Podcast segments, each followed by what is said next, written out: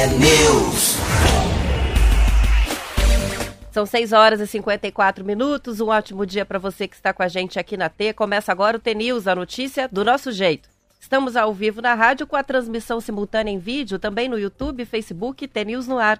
Os ouvintes participam pelas redes e pelo WhatsApp. O mesmo número de sempre, 419 92770063. Hoje é segunda-feira, dia 7 de novembro de 2022 e o T-News começa já. T-News. Bom dia, Marcelo Almeida. Bom dia, Roberta Canete, tudo bem? Tudo bem? O pessoal tá vendo a nossa mesa aqui hoje. Enxerga? É Dá pra tá? ver? Dá, olha ali atrás. Você consegue Senhora. ver como é que tá a cena. Nossa senhora, coisa mais linda. Explica o que, que é isso. Bom dia, bom dia a você, Roberta Canete, Marquinha, todos os ouvintes do T-News. Hoje a gente tá com a presença de todo o elenco do Curitiba. Eu tô aqui, tá meio fedida, mas tá valendo, né? Já tomei banho.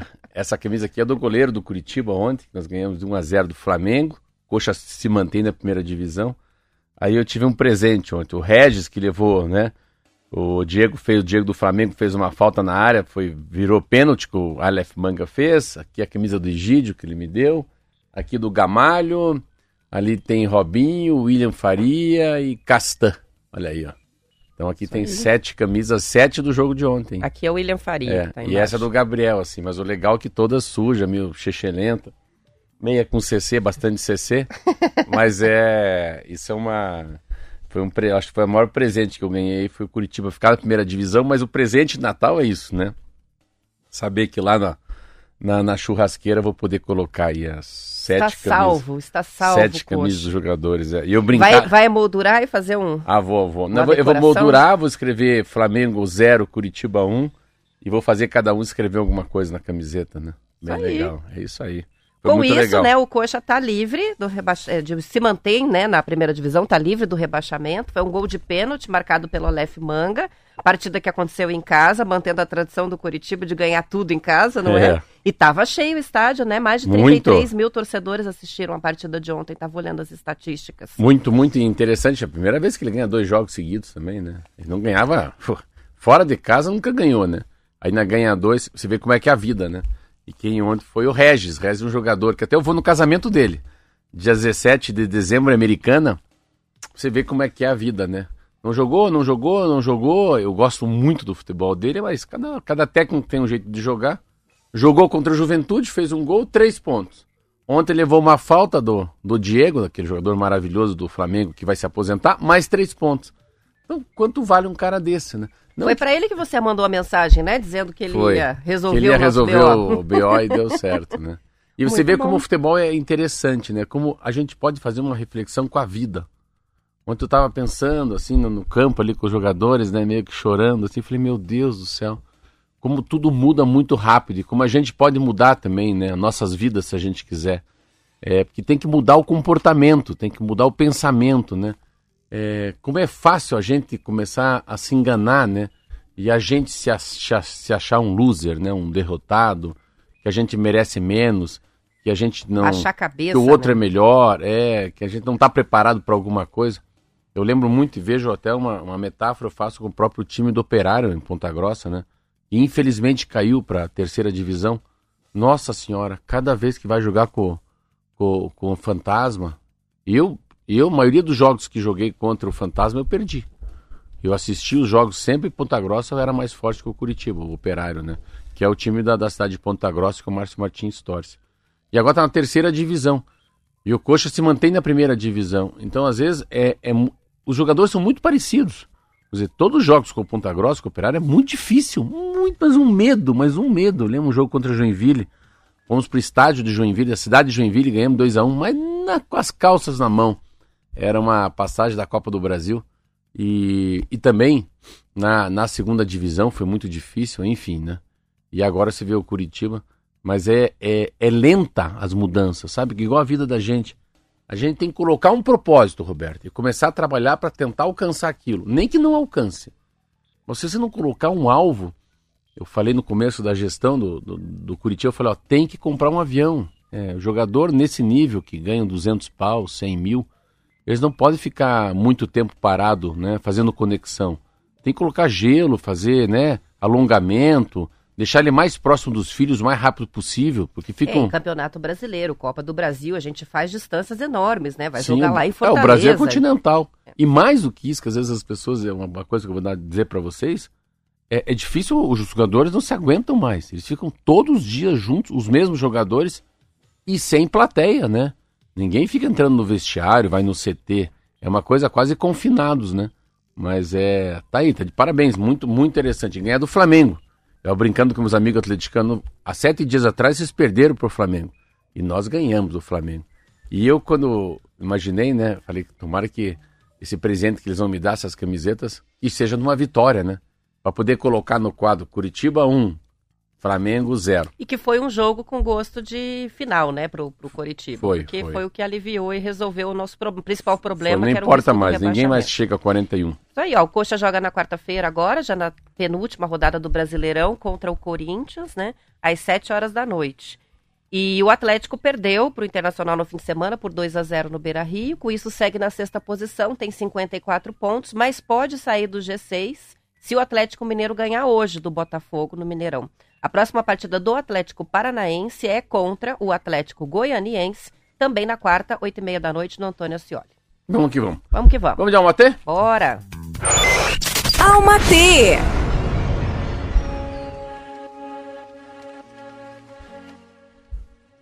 Impermanência. Às vezes, sentimos total confiança em nossos passos, seguimos de cabeça erguida com firmeza. Em outros momentos, nos desequilibramos. A falta de confiança fazendo nossas pernas tremerem e termos medo de cair. E pode ser que de fato venhamos a cair. Mas, como diria minha avó, do chão não passa. As emoções, as emoções vão oscilar, teremos muitos dias ruins, sentiremos medo, desânimo vai bater e tudo bem. Está tudo bem não estar bem o tempo todo. Somos humanos. E aceitar nossas imperfeições é o primeiro passo para o crescimento e a evolução que tanto desejamos. É inútil resistir às mudanças. A impermanência é a nossa única certeza. Tudo passa, tudo muda, tudo se transforma e cedo ou tarde tudo acaba. Então por que a pressa? Por que tanto medo? Por que tanto apego? Por que essa ânsia pelo controle? Vibre. Vibre na leveza que a certeza da impermanência nos propõe. Flua. Flua com a vida, aproveite a jornada, divirta-se, apaixone-se pelo que chega, agradeça o que fica, aprenda, a des... e... aprenda e despeça-se do que precisa ir. Depois que as cortinas da vida se fecham, as luzes se apagam e os aplausos são substituídos pelo silêncio da eternidade, a alma despede-se.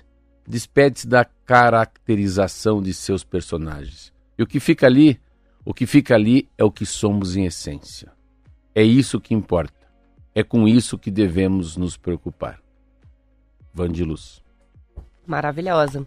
São 7 horas e 2 minutos, tem muita gente participando já. E o Kobe, de São José dos Pinhais, há bastante tempo está escrevendo, me provocando aqui, dizendo que o Coxa vai jogar com o Vasco, o Coxa vai jogar com o Vasco ano que vem. E vai. Nossa, o Vasco, hein? O Vasco se consolidou na primeira divisão, tá garantido o acesso depois da vitória ontem é, de 1 a 0 contra o Ituano. Então o Kobe estava certo desde o começo, só que de um outro jeito. a provocação é que a gente se encontraria na segunda divisão. Mas não, vamos nos deu encontrar na certo, primeira. é. Mas uma coisa interessante, de isso também, eu faço muita metáfora do futebol, a gente podia fazer metáfora, analogia com, com a pandemia ou com a própria política, mas o futebol tem uma coisa assim interessante. Você tem que ter é, a, a diferença de, de salário, a diferença de, de da, da- da- do, do- do- Flamengo pro Curitiba, do Flamengo pro Vasco, do Flamengo pro Ituano, é tão diferente, é tão diferente o futebol deles, eles são tão bons. Mas aí é o seguinte, aquele que é muito bom, ganha um milhão de reais, todo mundo cabelinho branco lá, eles estavam se achando o, assim, o rei do pichochó. Aí entram os jogadores do Curitiba, que não tem o salário que eles têm. E não tem, não tem nem a habilidade que eles têm. Só que tem uma diferença. Sabe o que que é? Ali pega. Uns estavam com garra, outros estavam jogando.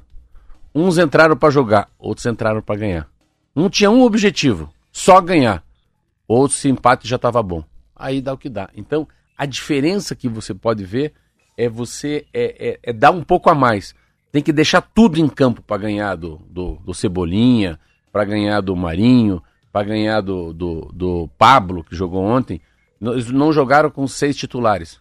É a mesma coisa que jogar com titular. Eles ficaram 45 minutos abafando a gente. E abafa, abafa. E é pra uma bola, né? Quando sair uma bola, agora espeta lá os caras lá em cima.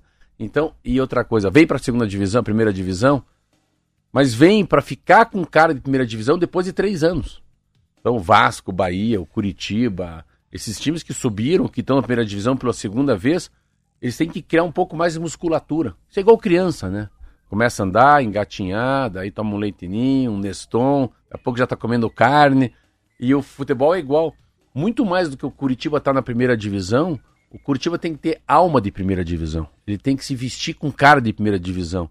A camisa tem que ser com cara de primeira divisão. E o que que isso faz? Faz um estádio cheio. É o estádio chique. Bah, aquele troço, os caras não, não importa que tá na segunda divisão ali. Então, colocar o Curitiba na primeira divisão, deixar mais um ano na primeira divisão, é muito importante. Mas agora é só pra frente, assim. Ele não pode perder o que ele ganhou. É tipo assim, você vai jogar aqui, aqui é pau, cacete e polícia. Né? Se esperta. Se esperta. o Alexandre escreveu, ó, o Coxa tem que melhorar o time, porque os quatro que subiram agora são fortes. É, mas não o, vai ser fácil o, ano o que que vem. mais vale, assim, primeiro que é o orçamento, né? Você, você tem mais dinheiro, você compra um carro mais, melhor. E vai ter mais airbag, vai ter mais potência, vai ser mais seguro e vai mais longe. Então, no, o Flamengo e o Palmeiras são times que têm dinheiro para qualquer coisa. Mas só essa da diretoria já fretar um avião para os últimos três jogos trouxe uma sensação de grife. Opa, o Coxa cuida da gente, nós vamos viajar de avião particular, vamos dormir em casa. Pensa que legal para um jogador que é profissional, que já jogou em grandes times como o Egídio, jogou no Flamengo, jogou no Cruzeiro, jogou no Palmeiras, foi dez vezes campeão, ou da Copa do Brasil ou do Campeonato Brasileiro. Aí vem pro Curitiba, que era um time de segunda divisão, mas anda em avião fretado. Falou, opa, passaram a ser grande. A, a, a, mudar, a mudança de chave, né? Porque tem pra gente também, né, Roberto? Da gente deixar de, ser, de ter medo, de deixar a visão de galinha, de querer ser mais, não tá fora da gente, tá dentro da gente, né? É a maneira com que a gente vê. E às vezes o ambiente muda. A gente tá num estúdio aqui em Curitiba muito legal. Eu não me sentia tão bem na Rádio T Pinhais. Porque é longe, o estúdio é pequeno, é, tudo era mais difícil. Aí vai para um estúdio desse tamanho, com essa tecnologia, com essa iluminação, com essa clarividência da vida, é óbvio que você enche o peito para falar. Né? Até a voz é melhor, até o teu empenho é maior. Por quê? Porque o ambiente também faz as pessoas, né? Essa é uma grande diferença. São sete horas e sete minutos. Uma not- A gente não costuma dar esse tipo de notícia, Mas tem que dar vale essa, o hein? registro Sa- da Posso morte. contar uma coisa? Hum. Você vê como é que é a vida. Ela vai dizer uma morte de uma pessoa. Ai, meu Deus, esse assunto me incomoda há uns 20 anos, cara. Desde que aconteceu. Sempre me incomodou esse assunto. Sempre me incomodou esse assunto. Tanto que eu não gosto de ler esse assunto. E ontem eu tava dormindo, assim, já. Tava já meio... Aí parou. Teve um programa que parou. Tava num programa no, no, no canal 40. A Globo parou e entrou uma mulher falando. Falou, ó, notícia quente. Acabou de falecer uma pessoa tal. Você acredita que eu acordei? Assim, eu acordei só pra ver essa matéria e dormir de volta? Vai lá. Porque chamou atenção. É. Quem que morreu? O ex-ator e quem era também pastor, o Guilherme de Pádua, o assassino da atriz Daniela Pérez. Ele morreu ontem à noite, aos 53 anos.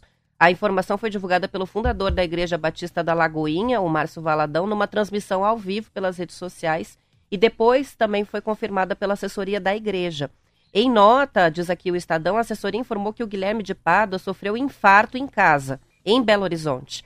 O ex-ator compunha o time da pastoral de- da Lagoinha desde a ordenação dele em 2017. Enfim, e acabou que a notícia foi dada pela própria igreja. Ele citou, o Valadão na transmissão, o assassinato da Daniela Pérez, cometido pelo Guilherme de Pádua. 53 anos, morte por infarto. O meu comentário é o, que, o mesmo comentário que você está pensando na tua cabeça. Quando eu vi, é. A Roberta deu risada. Então, eu acho que muita gente deve pensar a mesma coisa que eu pensei quando chegou essa informação ontem. Então, tá aí feito o comentário. É, é isso. É isso. É isso. São sete horas e nove minutos. Só para quem não lembra bem da história, né? É, a Daniela Pérez é filha da escritora Glória Pérez. As Ela novelas, foi assassinada por ele, que era colega de novela, e pela esposa da época de, é, da novela, que era Paula Tomás. É, isso no dia 28 de dezembro de 1992. Na época do crime, a vítima, Daniela, tinha 22 anos. E ela fazia o par romântico com o Guilherme de Pádua na novela de Corpo e Alma, que era escrita Pela pela, Glória, mãe. a mãe, né? O caso voltou à, tona recentemente, eu não sei quem assistiu, eu assisti, é, com a série que foi lançada na HBO, a Pacto Brutal, o assassinato de, Car- de Daniela Pérez, que é um documentário, uma série documental sobre a, a morte em si e as investigações. E se falou muito sobre o assunto recentemente. Coincidência ou não, agora o ator morreu. Tá, Então é isso. tá dada a notícia. Vamos pro intervalo, a gente Bora. já volta.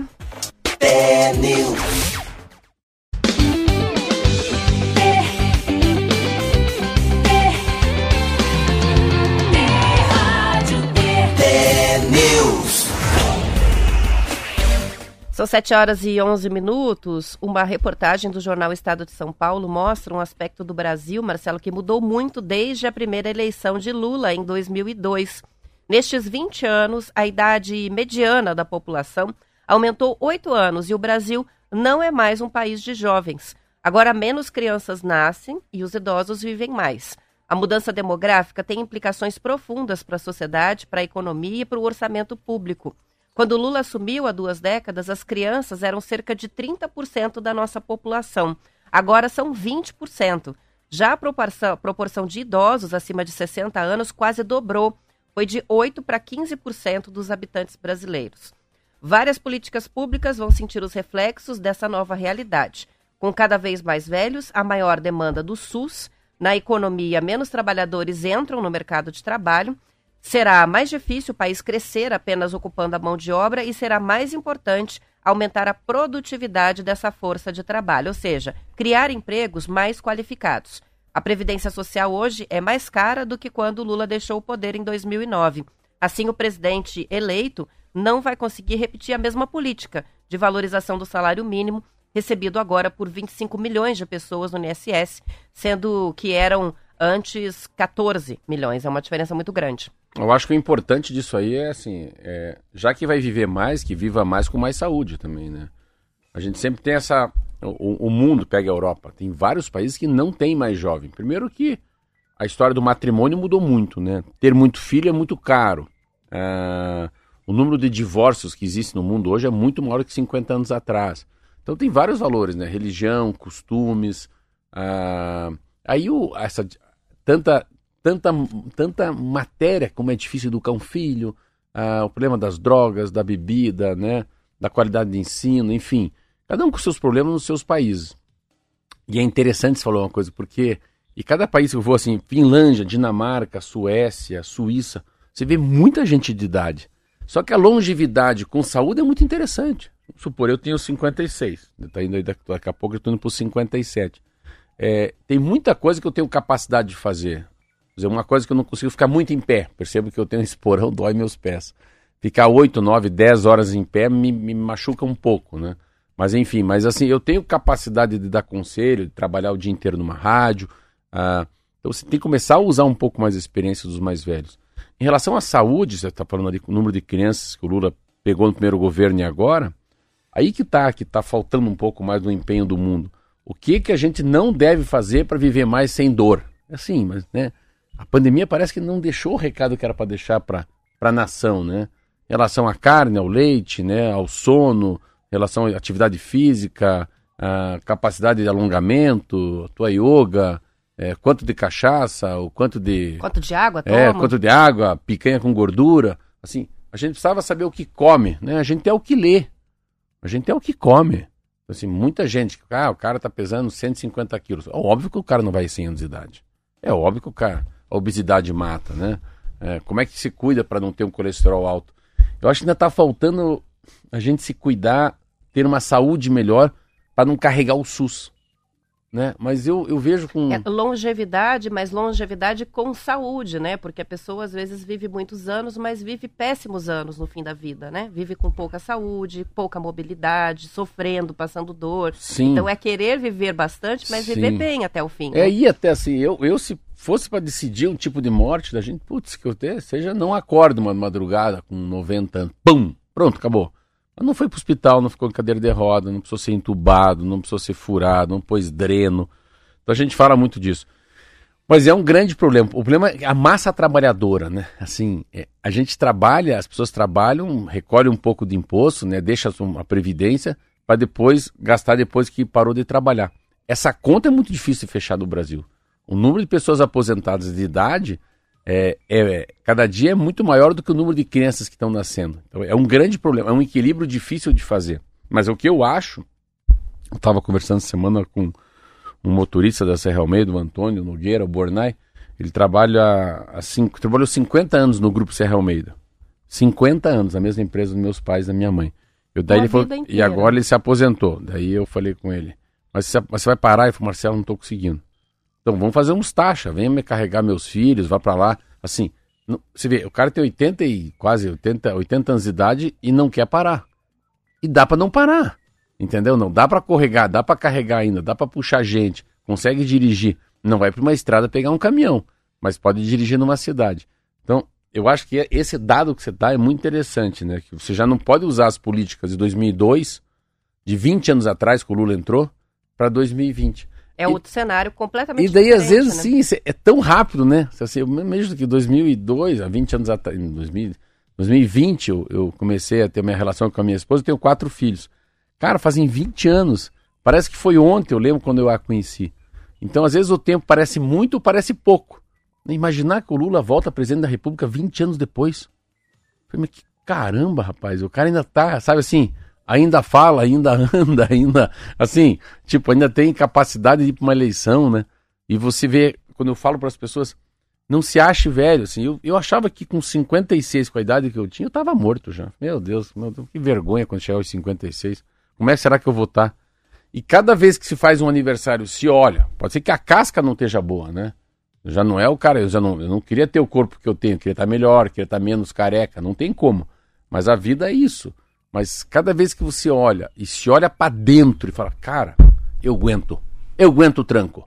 Vamos embora, vou acordar cedo de volta, vou nadar mais 100 metros, vou correr mais um quilômetro, é, vou comer menos uma colherada de arroz, vou dizer não para esse pudim de leite. Dá. Deixa o açúcar de lado. Deixa, acho que dá, dá. É só querer. São 7 horas e 17 minutos. Tem uma participação da Rosane aqui que está perguntando se você conhece a cidade de Marquinho. Olha só. Marquinho, passei por Marquinho. Marquinho, é, Marquinhos. Eu passei por Marquinhos, conheço. Marquinhos fica perto de. Eu não vou lembrar a região de Marquinhos. Eu acho. É perto de Guarapuava. Eu ia falar. Deixasse eu falar. Falei, é perto do Rio Iguaçu. Marquinhos é para baixo aqui. Marquinhos. Mas eu passei, mas eu não, eu não fiquei em Marquinhos. Não fui como candidato a deputado federal, nem vereador, nem diretor do Detran, mas passei por Marquinhos.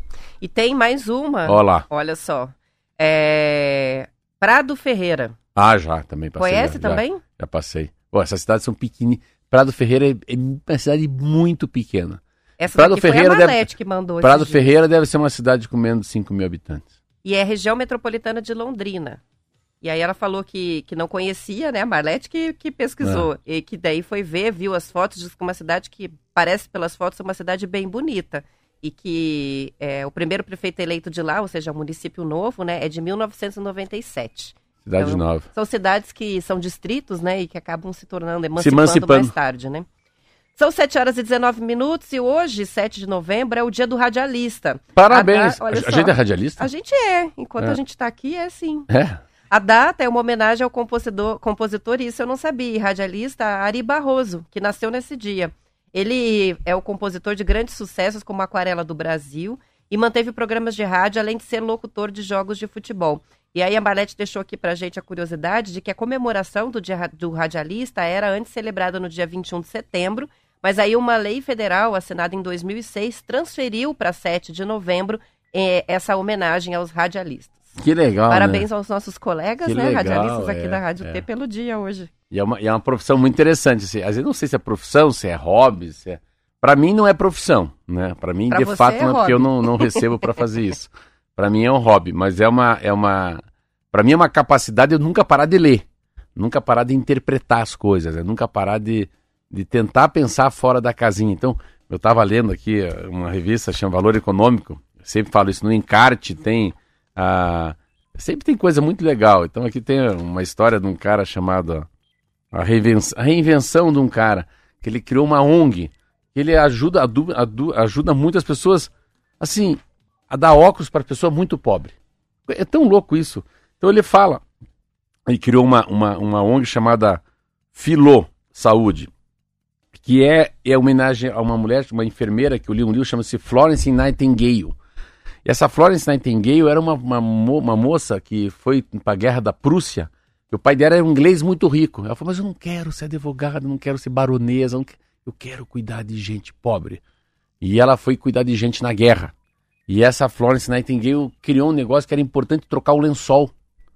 Porque o doente fica muito tempo deitado no lençol. E era importante também arejar as enfermarias na guerra. Então esse cara leu esse livro da Florence Nightingale, que também li, e criou assim, como é que ele pode oferecer saúde a preço muito acessível para as pessoas. Cara, então assim, descobriu que uma criança era autista, tinha dificuldade de um monte de coisa, ele fala aqui, mas ele descobriu que ela tinha 9 graus de miopia. Por isso que passava o dia inteiro com dor de cabeça. Olha só. Então, quanto custa, né, para ele, para essa ONG, um óculos para pessoa muito pobre? É nada. Às vezes é nada. Cara, mas resolve a vida do cara, o cara não tem enxaqueca, não vomita, não se enjoa. São coisas muito pequenas.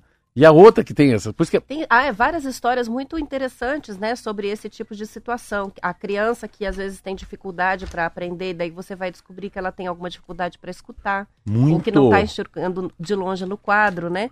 E às vezes se demora para identificar que esse é o problema. E então coloca então, um óculos, resolve o problema. Então, assim, eu estava falando sobre outro, eu vou ler, vou comprar hoje. Felicidade. Felicidade mudou? Olha que coisa legal. Olha assim, a, a, se dedicando a estudar o que torna as pessoas de países mais felizes, como medir a felicidade, debatendo o dinheiro. Dinheiro aumenta ou não a sensação de bem-estar? A partir de quais valores? A renda deixa de ser um fator relevante. Mas ele fala um negócio muito legal. Eu vou comprar hoje esse livro. A História da Felicidade, um historiador inglês, Peter Stirner, da editora Contexto. Ele fala o seguinte: é, e também acho importante não se preocupar em ser feliz com muita frequência. Não pense muito nisso. Apenas tente ser útil para as pessoas. A pessoa será mais feliz assim. Isso aqui, se você parar para pensar, ele está falando que é muito importante para a tua felicidade você dar aquilo que a gente fala, que eu brinco muito com a Roberta, que amar é sair de si em direção ao outro. Então, se você tem um pouco de abnegação, se você tem um pouco de altruísmo, se você se dá para alguma causa, importante que muito mais feliz é quem, re... o quem recebe e gosta, mas a, a coisa boa, os frutos positivos vêm para quem dá. Então, a capacidade de felicidade é, é, é não é de quem recebe, mas quem fez o bem para outro. Parece um pouco louco isso, mas é uma, é uma, uma verdade enorme. Ajudar faz é, bem mais para quem ajuda do que para quem recebe. É basicamente isso. isso, né? Isso. A generosidade ela faz bem a quem doa. O seu tempo, né? A sua, enfim. Muito legal. É, até já anotei, ainda você não, não comprou não, mas, não dá mas vamos voltar livro, assim, mas já porque, peguei o link do o que livro eu estou falando para nós está falando no dia do radialista. É, é, essa, essa, a função de ser radialista, você que está nos ouvindo sempre, é legal isso, porque você, você, você não pode dormir. Acho legal. Você não pode ficar tão desatento. Eu tô lá cochilando, que eu ronco, e daí falam do, do, do depado lá, do, do, do, criminoso. Você vê, a minha orelha, a minha orelha já, eu já, opa, eu vou ver isso aqui. Ou não, eu vou ver como é que tá a, a nova cepa da, da, da Omicron, que apareceu agora no mundo de volta, um pouco mais lenta, mas já tem na Amazonas. Ou não, eu vou ler um pouco sobre a história dos caminhoneiros, onde eu estava discutindo com um casal sobre intervenção militar. Tava tenso o assunto, mas valeu. Valeu muito. Porque eles são a favor da intervenção militar, foram pro quartel. Um casal de amigos meus, a filha dela ama minha filha e vice-versa. Eu falei, mas tudo bem, tudo bem. Mas só esqueça uma coisa, não esqueça uma coisa. A intervenção militar, o Ratinho Júnior não existe mais, não existe mais aí prefeito de Curitiba, os prefeitos das cidades são nomeados, Câmara Municipal de todo o país são fechadas, Assembleia Legislativa, toda a cachorrada garuda vai para casa, a gente não tem mais eleição e a gente não pode mais falar o que quer na rádio. Eu não posso mais abrir o TNews e falar o que eu quiser. Os pés de macaco, os nariz de folha, os, né, os seca. E o cara ficou, como assim? Eu falei, não, não é só trazer o presidente e deixar ele no poder. Toda a estrutura, né, toda a estrutura de deputados estaduais, federais, o parlamento. Então, assim, de fato, a democracia, a pior democracia é muito, muito melhor do que qualquer ditadura. Muito bem, são 7 horas e 25 minutos. Só repetindo qual que é o título mesmo, é A História da Felicidade? O livro? Por que, que você quer saber? Você vai ler? Porque os ouvintes já estão pedindo o link aí. Bom, deixa eu ler antes, pelo amor de Deus, não me compra. Vai que é uma, vai que é assim, é, é, às vezes compra um livro, tem 300 páginas, boas são 12. É, Histórias da felicidade. Histórias da Felicidade. História. Beleza, História. Singular. O inglês Peter, P-E-T-R, N. Stirners. S de sapo, T de tatu, E de Enio, A de Andréia, R de rato, N de não, S de Silvia. Muito bem. Tá aqui já separado. Daqui a pouco a gente Como é que é na manda, mas aviação? com a ressalva de que... Como é que é A na aviação? Ai, eu não sei. Alfa. Alfa. B, eu não sei, não, eu não beta. sei esse Deus alfabeto do do, da W, aviação. W, W. W você gosta de beber. Whisky? Ah! Ah, eu não gosto de whisky, mas tudo bem. Boa. São 7 horas e 26 minutos. Uma vez você falou aqui, vários ouvintes complementaram, né? Mas eu não P é decorei, Papa, não. T é Tango, S é Sierra, Não é muito óbvio, né? Tem Não, coisas não. que são outras, É. não. N, N que é o mais difícil. Sabe o que é N? N, ah, November, November? que é novembro em inglês. Muito legal. Você sabe por que, que são, as palavras são assim, não? Eu imagino que seja para porque para não gerar nenhum tipo de confusão, né? Pronto. porque você fala M parece N É ou F. você fala P parece Ó, F. F é E aí Fox. cai o avião. Fox. O cara, não vai, o cara sabe que Fox é Não- Fox. Não Fox tem é como raposa. confundir, é isso É. aí. São 7 horas e 26 minutos e de, de acordo com uma pesquisa feita pelo Mercado Eds, Unidade de Negócios de Publicidade da Mercado Livre, 68% dos brasileiros, Marcelo, pretendem comprar pela internet algum produto para o Mundial, para a Copa do Mundo. Não necessariamente compras caras, como televisores, mas também objetos baratos, alimentos para acompanhar as partidas. As categorias mais desejadas são roupas e calçados, alimentos e bebidas e tecnologia. No caso dos artigos esportivos, os mais pesquisados pelos consumidores são, lógico, as camisas da seleção. É, não só do Brasil. Também camisas da Alemanha, Portugal e Inglaterra estão entre as mais procuradas. Já no que se refere a alimentos e bebidas, o estudo indica que 79% dos entrevistados pretendem ir a compras é, e que os itens preferidos para acompanhar os jogos são cervejas, refrigerantes, salgadinhos e itens de churrasco. Vai ter muito churrasco durante essa Copa. As marcas e o comércio já se preparam para atingir os consumidores e mais consumidores no período e também aumentar as vendas. A reportagem é do jornal Valor. Ah, você vê, eu, eu na, pra mim, na, minha, na, minha, na minha vida, no meu hall de amigos, é churrasco e pizza. Eu já marquei pro dia dos camarões. Camarão e Curitiba. Camarão e seleção brasileira, dia 2 às 16 horas, começa a pizza na minha casa. Vai ter festa. Não, vai ter Estela, cerveja. Olha que engraçado. Eu vou comprar muita cerveja esse ano. Vou comprar muito amendoim, né? Muito churrasco e também muita pizza. Se vê quanto que eu vou gerar na economia. Eu já comprei a bola do, do Brasil, mas não é réplica. Eu comprei a titular, paguei mil reais. 999 reais, Roberto. Olha o roubo. E eu Você comp- falou que eu fiquei É. chocada. e eu tô tentando comprar uma camisa do Brasil, e é, é, mas eu tô querendo comprar uma preta com laranjado, com, com amarelo. Mas eu vou comprar porque não tem Nossa, mais. é linda a camisa preta, né? Sabia que não tem mais em loja? Esgota tudo Esgota, que não, é. Daí eu, não, mas daí eu consegui achar uma linha que eu, eu compro lá em Londres, o teu irmão que mora em Londres, lá com o Petro, Preto de Londres. Então eu vou tentar encaminhar para casa dele, daí ele me traz pro Brasil. Então a Nike entrega lá em Londres, né? E no Reino Unido e traz para mim. Mas eu já comprei, ah, então, comida muito, eu acho, cerveja muito, né? Carne muito. E é interessante que agora eu tô vendo um, mas eu queria comprar alguma coisa diferente que não fosse só a camisa amarela. Eu vou comprar de outra cor. Eu vou comprar uma verde, uma preta. A do goleiro é muito bonita. E aquela azul eu não gostei. Você também não lembra aquela Azul com verde limão. É, aquela não, não ficou. Mas imagina o que que roda de coisa. E o que roda de coisa é pirataria também, né? Não ficar falando coisas legais, né? Eu comprei essa bola na loja, custa mil reais. Mas quanto que não deve ter de paralelo, né? De camisa do Brasil? Sabe uma coisa que vai conflitar? Hum. Decoração. Por quê? Porque as pessoas agora vão decorar para a Copa ou para o Natal? Porque já tá todo mundo começando a decorar para o Natal, né? Hum. A sugestão talvez fazer as árvores de Natal com a bolinha verde e amarela. não é? É. Por exemplo, no meu condomínio já começaram a fazer as luzinhas de Natal. Então não vai faltar ocasião aí para colocar as bandeirolas A da única Copa coisa, do Mundo. posso ser bem sincero, que achei meio assim, meio. Ai, que preguiça, é a abertura da Copa do Mundo. Desculpa falar, mas assim, ver Catar contra o Equador é a mesma coisa que no baile dançar com a irmã, né? Pra quem você vai torcer, Marcelo? É sem graça, né? Isso aí, ó. São 7 horas e 30 minutos. A gente vai encerrando a edição estadual. Depois do intervalo tem o noticiário da sua região. Voltamos para a parte do Paraná. Lembrando que a nossa transmissão no YouTube vai até às 8 horas. Você também pode acompanhar novamente, quantas vezes quiser, na playlist com todos os episódios do TNews. Aos que ficam, bom início de semana. Amanhã a gente está de volta. Tchau, tchau. Até amanhã.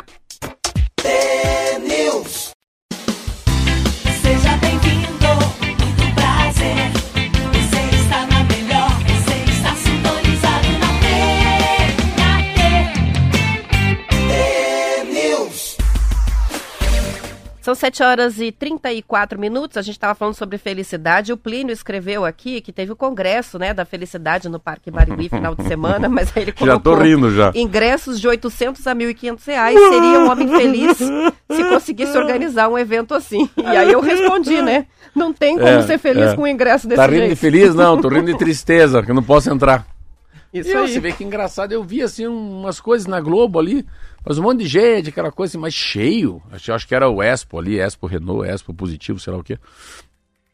Mas, pô, peraí, assim.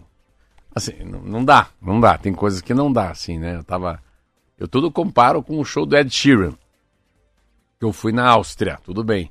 É caro pra ir lá, mas era 1.500 reais. Assim, o Ed Sheeran, mil reais. Mas os ingressos dos shows estão bem caros, É, né? mas 800 pra felicidade tá mais caro que o 1.500 do Ed Sheeran, Tá né? difícil. Hein? E olha que legal que a Margarete escreveu pra gente, que a gente estava comentando aqui, né, sobre comer menos, colocar menos açúcar. Ela falou, eu estava me servindo naquele momento e acabei colocando bem menos açúcar. Olha aí, ó. Ele pensou, valeu pelo você consegue. Olha, olha, que, é, olha que interessante, tem uma mensagem que um amigo meu mandou, o Nenê, mas é muito legal, é- ele já tinha mandado essa frase, que é do velho Abílio Diniz, que perdeu o filho agora e que é dono do Pão de Açúcar. Cuide do seu corpo, Roberto, porque você mora dentro dele. Ele é a sua casa.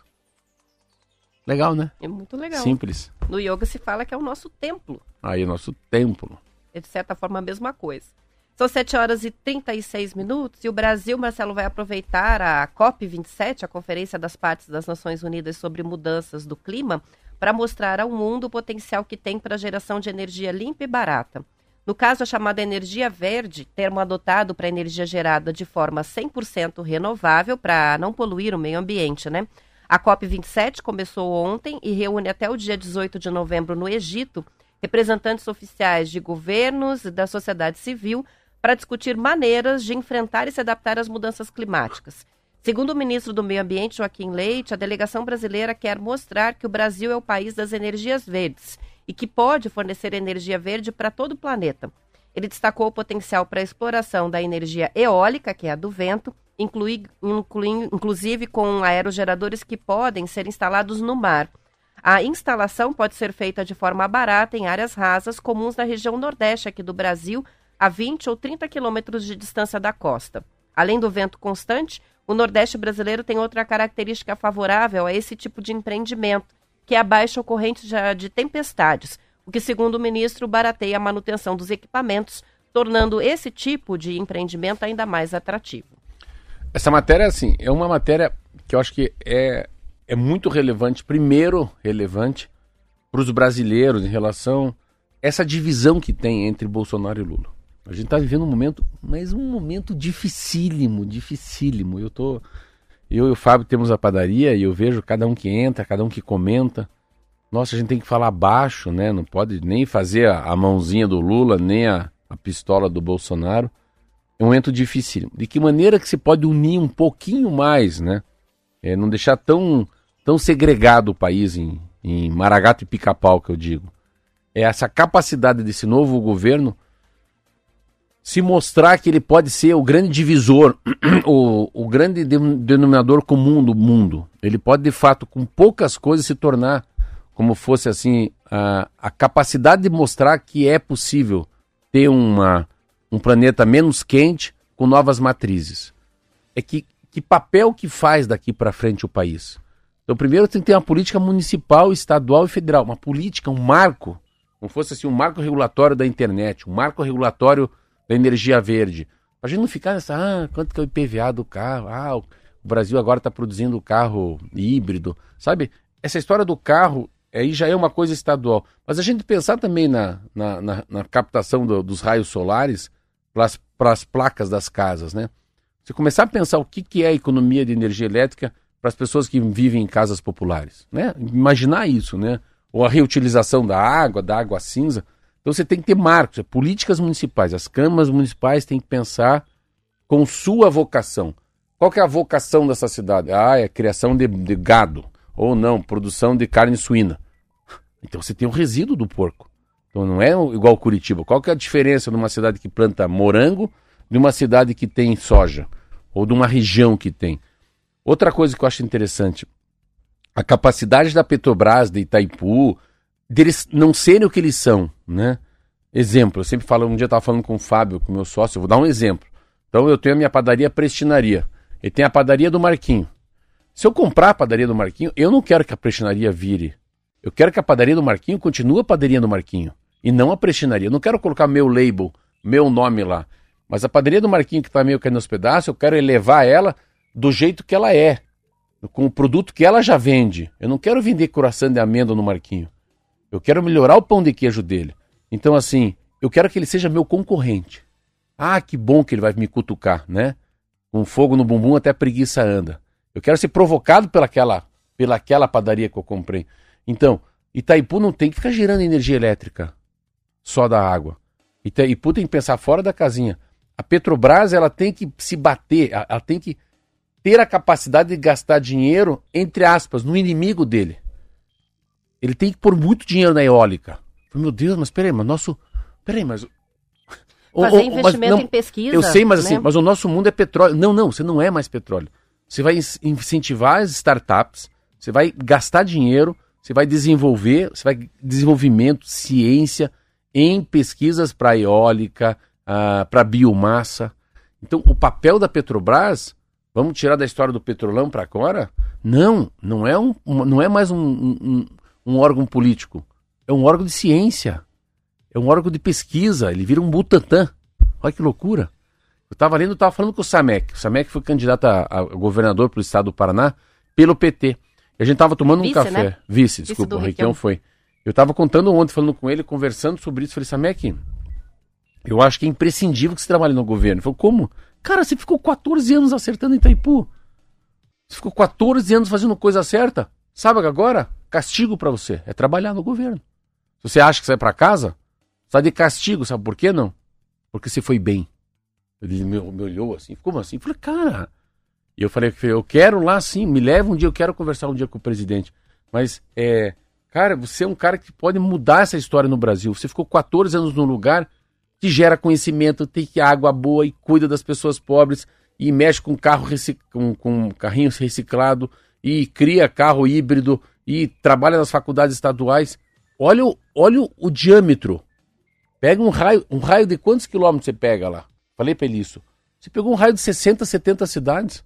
Você passa a ser o segundo, segundo ou terceiro apoio dessas cidades pequenas. Ah, prefeitura, governo do estado, cota parte do IPVA, Ratinho Júnior. Não, Itaipu. Então eu fico imaginando se as pessoas, se a gente tiver uma, uma política estadual, para eu que eu não compre o próximo carro a combustão. Eu tenho dois carros, uma Land Rover e eu tenho um Peugeot. Os dois são combustão. Mas é também assim, só que eu acho, eu não quero me exibir comprar um carro Tesla de um milhão de reais, dois milhões de reais. Ah, pô, tem mil carros. Não, não dá para comprar um Quid. Ah, vou comprar um Quid 100% elétrico. Isso é exibição. É um carro com um jeitão de gente né? Um carro, um carro mais barato do Brasil, mas para rico, tá errado isso. Tá tudo errado isso. Então, vamos É, garantir que isso seja é, acessível, va- vamos, né? vamos fazer. É, é isso mesmo. Vamos acessibilidade para todo mundo. Rico, pobre, né? Gordo, careca, barbudo, os lariquentos com os meus amigos, podem comprar qualquer carro desse. Carro, eu acho que não é o problema, Roberto, sabia não? Não acho que não é o carro o problema. Eu acho que o grande problema é a mentalidade da gente. Aí sim, esse produto é feito com energia eólica. Opa! A geração de- desse forno é com, é com raios solares. Opa! A gente não está falando nem mais do insumo. Você vê, a gente não tá falando. A gente não fala mais de slaves. Eu falo em inglês, sempre falo slaves. É, Escravos. a gente não fala mais de escravos. Trabalho escravo. A gente, não, a gente não chega a essa informação que quem fez aquela roupa é uma criança. Mas a gente já pode saber se foi reutilizada a água, se desmatou, né? Seu produto é de denominação de origem, olha que legal. Esses dias eu ouvi uma apresentação que eh, me trouxe uma definição muito interessante, que eu não tinha me dado conta a respeito da posição do consumidor com relação a isso. A gente sempre está falando sobre isso, né? É, ultimamente, sobre como o consumidor está buscando alternativas mais verdes e produtos que são ecologicamente corretos, em marcas que se envolvem né, com o meio ambiente e tal. É, a gente está passando de uma etapa da visão do consumidor que é aquela visão do consumo cons- antes, o consumo sustentável, tipo, ah, legal, eu quero ser mais verde porque isso é cool, isso é legal. Para uma outra que se chama a vergonha do consumo que não é verde. Nossa. Então, hoje as Você marcas não estão me arranja isso pra eu ler, né? Pois é, não, é, é que foi uma apresentação, é, foi uma Ah, palestra, desculpa. né? Então não foi um artigo que eu li. Eu vi uma pessoa falando sobre isso e eu achei muito interessante. É, hoje se trabalha, inclusive, no marketing com essa concepção da vergonha do consumo que não é sustentável. Então, as marcas estão, inclusive, provocando isso no consumidor, de trazer para o consumidor a responsabilidade por ele consumir demais, por desperdiçar demais, por usar muita embalagem e se sentir envergonhado com isso. Então é uma pressão ainda maior do que o desejo de ser Nossa, verde. É uma é obrigação que faz com que as pessoas se sintam muito mal se elas consomem frente, da empresa com trabalho escravo. Interessante, né? Um passo à frente e um passo atrás, né? E- Assim, que pressiona muito mais é, esse consumo é, verde. É, é quase uma conversa de você com você, né? Tem Quer um, comprar? Tem o compre, dia- não, tem, não, mas compre É, certo, o cara né? coloca, tem um, um lado no ombro tem o diabinho, no outro tem Deus. Fala, Pô, você vai fazer isso? Vai, vamos, vamos comprar coisa que polui o mundo. Será? Pô, faça isso, cara. Tá com o armário cheio de roupa, É, vai comprar mais é. roupa? Então, pelo menos, compra da marca que usa, um algodão, é, que tem uma Olha, produção on- ontem, eu tava saindo do jogo, a Silvia foi me buscar saindo do jogo. Fazia muito tempo que eu não via isso. Alguém jogar uma lata de cerveja pra fora. Aí eu parei, estava na minha frente o trânsito parado, o Chocante. cara jogou. Aí eu olhei e falei, putz, isso... mas eu perei, né? Será que eu desço? Aí, ó, aí vem o lado animal, né? Vontade de ir lá puxar a orelha dele, né? Puxar a orelha, assim, sabe? Dar um peteleco nele. Eu não posso bater, eu sou conhecido. Será que eu buzino? Mas buzinar, vai que o cara tá bêbado, né? Coxa branca também saindo do jogo, me dá um tiro. Eu não sabia o que fazer, assim. Sabia que eu fiquei. Eu fiquei estático. Falei, mas será que eu pego a garra? Pego a lata, falei, olha, que é do teu carro, né? Joga lá pra, de- Não, não, dentro não, nem jogar, não, não. Caiu no carro. Eu vi caindo assim, caiu. Nossa, não sei o que aconteceu. Eu acho que tava pendurado na tua porta, caiu no chão. Eu acho que é de vocês isso. Mas pode provocar. Eu não sabia o que fazer. Você vê, eu não sabia o que fazer. Falei, sabe uma coisa, cara? Deu uma hora eu falei, ah, eu vou, eu vou pelo menos vou passar na frente. Eu vou fazer o que não deve ser feito. Ele deu mole, ficou lá dançando no carro, ouvindo música, tomando cerveja. Tudo errado, né? A única Ainda coisa, a única coisa certa é que no Coxa ganhou. Eu falei, ah, sabe uma coisa? Eu vou na frente. Eu não vou ficar atrás desse cara. Eu não, eu não, eu não quero me incomodar com ele. Deixa essa vergonha pra trás. Olha, aí peguei, consegui passar dele assim, fiquei na frente fui embora, toquei a vida. Mas você tá falando um negócio muito legal, que é a vergonha alheia. É uma vergonha alheia. Ai, que vergonha. Então, se a gente tiver a vergonha alheia com a gente mesmo, é isso que está dizendo. Meu Deus, vou comprar um produto tudo errado, que vergonha. É muito lindo o que está falando. É, porque é uma repressão ao consumo exacerbado, né? Então, Mas é que assim, ah, não é uma repressão da sociedade, né? É uma repressão que você faz com você é, mesmo. é, é- é- é a gente com a gente mesmo. Não, e eu tava, eu tava vendo isso essa, essa semana ali na prestinaria, eu tava conversando muito com as pessoas que vêm de fora, e é muito legal. Falei, mas por que que você vem aqui? Puta, porque aqui você conversa, aqui, cara, aqui o ovo mexido é melhor, não sei, aqui tem gente, aí o, o chocolate quente vem numa tigela, parece um pote de tanto chocolate quente, aí a moça me conhece pelo nome, aí eu soube que o, o queijo é de Vitimarsum, tô tão feliz de saber que você compra um café lá em Minas, uns troços tudo louco, assim, umas, umas informações meio desconectadas, mas que estão todas na mesma vibe. Elas estão na mesma cloud, sabe? Tudo aquilo está na mesma nuvem. E é essa tendência que vai chegando que a gente não sabe ler direito. É, isso que eu falei só em resumo, né? É, tem um nome. Se chama Green Shame.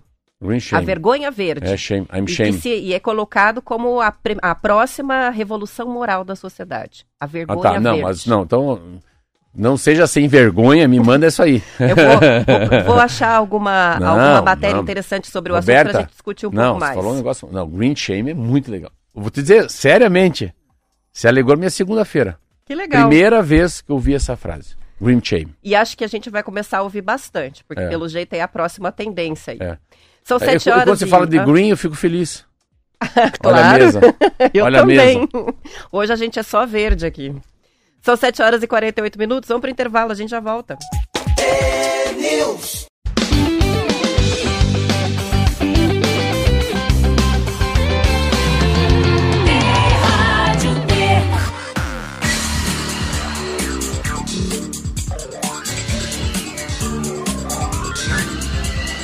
Yeah. News. São 7 horas e 50 minutos. O sistema OCB, que reúne as cooperativas de todo o Brasil, assumiu a responsabilidade de arrecadar doações e repassar essas doações para a Organização das Cooperativas da Ucrânia. A União Central das Sociedades de Consumidores de toda a Ucrânia, organização similar, ah, similar ao nosso sistema OCB, reúne 25 cooperativas e tem sede na cidade de Kiev. Segundo Márcio Lopes de Freitas, presidente da OCB, as cooperativas ucranianas têm funcionado como linhas de proteção para os cooperados de lá. A campanha de arrecadação está sendo feita entre os cooperados brasileiros. Ah, muito legal, né? As cooperativas, elas têm como. A gente vai falar assim, como. O DNA deles, né? O DNA da- do, do- do cooperativismo é isso, né? É a doação, é a divisão de impostos, é a divisão de, de lucros, né? Tudo é dividido, né? Parece que você pega essas cooperativas de, de financeiras, né? É, não tem um dono, né? Não tem o dono do banco, dono- todo mundo é dono, né? São cotas, né? Você compra, é como se fosse um clube, né? E por um tempo tem um síndico ou um presidente. Uma vez fui falar com o. com a- com- eu acho que ele é, ele é o que há mais tempo está na frente da cooperativa, foi a revista Time, que é uma revista americana, que é o, o presidente da, da cooperativa de agronegócio da Coamo, lá em Campo Mourão. E ele está me explicando, assim, me contando a história do cooperativismo no mundo, e tem um lado de empreendedor, né? Então, imaginar que essa coisa da divisão de lucro, né? Os caras pagam todo mundo, depois dividem. No final do ano sobrou 100 milhões. É um troço muito louco, assim. E é uma capacidade de, de, de transferência de, de, de- de- transferência de, no- de, de conhecimento, né? De know-how nas coisas, né? Eu me lembro aqui quando fui gravar o pessoal aqui da dessa agrária, né? Imaginar que eles têm 11 cientistas, 11 agrônomos só pesquisando o que, que vai vir para frente. Aí tem o Agro Show, o dia. Eles abrem parte de tudo que eles estudaram para todas as pessoas que mexem com agronegócio no, no Paraná. Então, é uma distribuição de conhecimento. Um pouco a gente está falando né, do papel do Itaipu, que não é só gerar energia. E, e essas cooperativas, claro, existem no mundo inteiro. E essa é uma maneira de ajudar os ucranianos, né? Sabe que é um assunto que. Sabe que eu não consigo nem ler mais, Roberto, sobre a Ucrânia e, e, e a, e a Rússia, porque para mim é incompreensível. Sabia que para mim é incompreensível matar gente? Assim, eu não, eu não, E não conseguirem se resolver. não, eu né? não consigo assim entender morrer gente normal, assim, gente que não, sabe, todo mundo, toda não é é gente normal, todo mundo é normal, mas assim, cara, um cara que tá lá indo pra escola, trabalhar, trabalha num- numa empresa de ônibus, outra enfermeira e morre com uma bomba, assim, mas o que que ele tem a ver com isso, né? O que que ele tem a ver com o gás, né? O que que ele tem a ver com o Putin, né? Assim, é, é surreal você morrer, morrer por uma bomba, né? Por uma, um prédio que cai, assim, você fica imaginando. Mas derruba por quê o prédio? Derruba porque é uma guerra. Uma guerra de quem? Contra quem? Cadê o monstro, né? Não, são, são seres humanos que acordam cedo, que dormem, que se despedem da família para matar o outro, é. Mas, que, pô, mas que, que é isso? É muito difícil de aceitar, né, que isso ainda exista. É, Que ainda eu- seja uma eu- maneira de é, resolver eu, conflitos. Eu acho que a gente não consegue entender, Roberto, sabia? Porque não tem na nossa cultura guerra, né? A gente não sabe nem. A gente não sabe nem decifrar isso, né? Vamos dizer, tem a cultura dos índios lá, né? A gente não, a gente não entende o que, que eles fazem, por que, que eles fazem, mas é cultural isso, né? A gente pode tentar entender algumas coisas sobre comida, né? Se eles ganham um doce de cupuaçu. Nunca tinha comido doce de cupuaçu. Eu nem sei como é que é cupuaçu. Mas o meu funcionário que trouxe lá do Pará, o meu funcionário e minha funcionária sabe. Eu não sei que cor que é cupuaçu, não sei se come, descasca, se tem semente, né? Açaí. Eu nunca vi açaí. Só no pote. Mas só no pote. é, e com banana e leite condensado. É. Isso aí. São 7 horas e 54 minutos. Em um mês de instalação, Marcelo, o monitor de ruídos, desenvolvido pela empresa Percons em parceria com a Superintendência de Trânsito de Curitiba, já detectou mais de mil ocorrências de excesso de barulho na Avenida Vitor Ferreira do Amaral, no Tarumã. Em média, foram registrados diariamente 39 casos de excesso de ruído nos dias de semana e 35 nos finais de semana. De segunda a sexta, a maior incidência de barulho foi observada das sete e meia da noite às 11 horas e atribuídos principalmente, né, esses ruídos, às motocicletas. Já nos fins de semana, a maior parte dos casos ocorreu após as duas da manhã, envolvendo carros daí com o som alto. O dispositivo, que está em fases de teste, foi instalado junto a um equipamento de fiscalização eletrônica, um radar né, de velocidade, ali na Vitor Ferreira do Amaral. Boa parte dos dados coletados são atribuídos a sistemas de escapamento fora do padrão ou customizados, com 90% pertencendo a motocicletas e 10% a automóveis e veículos pesados. Apesar de ser uma tecnologia já usada em países como a França, esse monitor de ruídos ainda é um equipamento inédito aqui no Brasil e não pode, por enquanto, gerar multas. Segundo a superintendente de trânsito de Curitiba, Rosângela Batistella, os dados, por enquanto, vão ser usados apenas para ações educativas. Primeiro uma dica, vamos trazer ela aqui?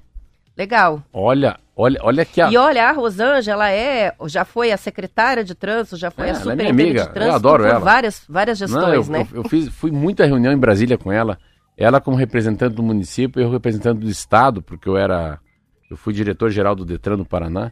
Então teve muita coisa. Ela é muito bacana. Eu não sabia que ela ainda continuava lá. E sabe tudo do trânsito de Curitiba, É, mas porque é- viu o crescimento da Isso, cidade. mas eu acho que ela podia, a gente podia falar um pouco sobre essa a, a qualidade, a, a- o que tem de tecnologia, né, para velocidade, né, para agora uma coisa que é ruído.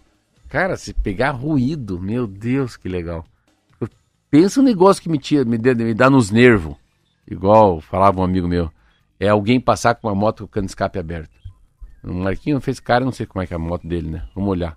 Mas assim, a pessoa passar de madrugada acordando todo mundo, ou um carro de playboy com o cano de escape aberto, eu fico imaginando o cara ser multado sem precisar do agente de trânsito. É aí que está a magnitude.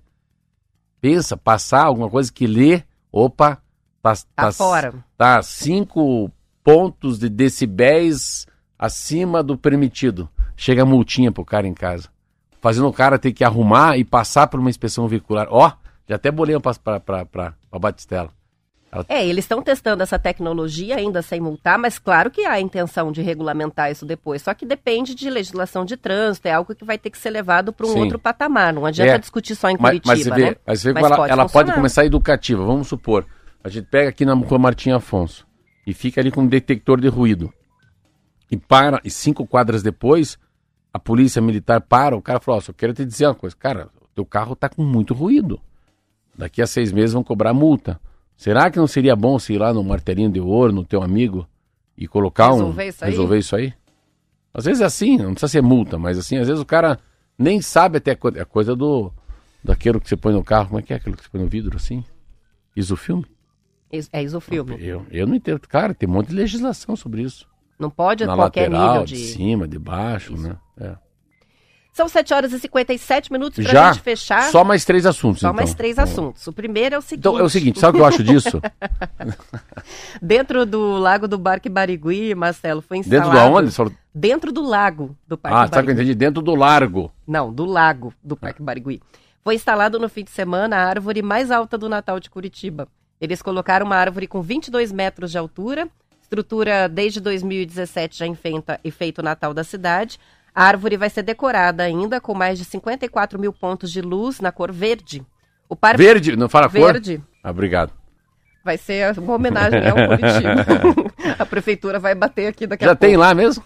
Pois é, a estrutura já foi montada. É, eles vão colocar duas árvores de Natal ali no Barigui. A outra na rotatória da Avenida Cândido Ratman. Tá com a estrutura pronta, mas ainda vai receber, né? A iluminação, eles vão colocar microlâmpadas de LED. As duas são patrocinadas por empresas privadas. Segundo a prefeitura, a cidade vai receber ao todo cerca de 40 árvores com tamanhos e decorações diferentes. Então vai ser um Natal, um Natal bem enfeitado. Ontem eu achei muito legal que eu pas- passei na frente do Shopping Miller e já vi as interdições, eles já estavam pendurando a iluminação, o cristal já está iluminado, o pátio batel, então a cidade já está ficando com cara de É, Natal eu já. vou, eu vou iluminar minha casa. Eu vou iluminar assim, eu acho muito legal. Primeiro que assim, eu acho que nesse quesito Rafael Greca tá sempre de parabéns, né? Ele tem essa capacidade de embelezamento, de curtir a cidade e de, principalmente de resgatar, né, a função do Natal, né, o nascimento de Jesus. Eu acho que é, é muito lindo. Curitiba passa a ter um um pouquinho assim, Curitiba começa a ter essa sensação que eu tive em Gramado e Campos do Jordão, sabe? Uma cidade que que acolhe de alguma maneira diferente, né? Ela não acolhe pela ela não acolhe pelas belezas naturais, mas ela acolhe pela singeleza, pela, sabe, pela essas, é, é tão singelo as coisas em Curitiba. Você fala assim, colocar uma árvore ali é, um, é uma não sei, tem esse jeitão meio alemão de ser, meio ucraniano de ser, meio, meio, meio, meio, meio, meio polacada, né? Que eu falo, polaca da barreirinha, que é muito legal. O Rafael Greg tá de parabéns, eu acho muito legal. E eu, eu vou curtir muito esse Natal esse ano por dois motivos. Porque, primeiro, que acabou a pandemia. E segundo, que é o Natal com Copa do Mundo. Isso aí. 8 horas em ponto. A gente encerra o TNews de hoje. Amanhã voltaremos às 10 para as 7 com mais notícias e esperamos por vocês. Como diz lá o meu amigo que já faleceu, tá lá, tá lá, tá lá, tá lá, tá lá, tá lá. É do Aleph Manga. Parabéns, Coxa Branca, parabéns, torcida. É nós novamente. E ano que vem tem Atletiba, hein? Maravilha. Atletiba na primeira Isso vai ser divisão. bom. Valeu, um abraço.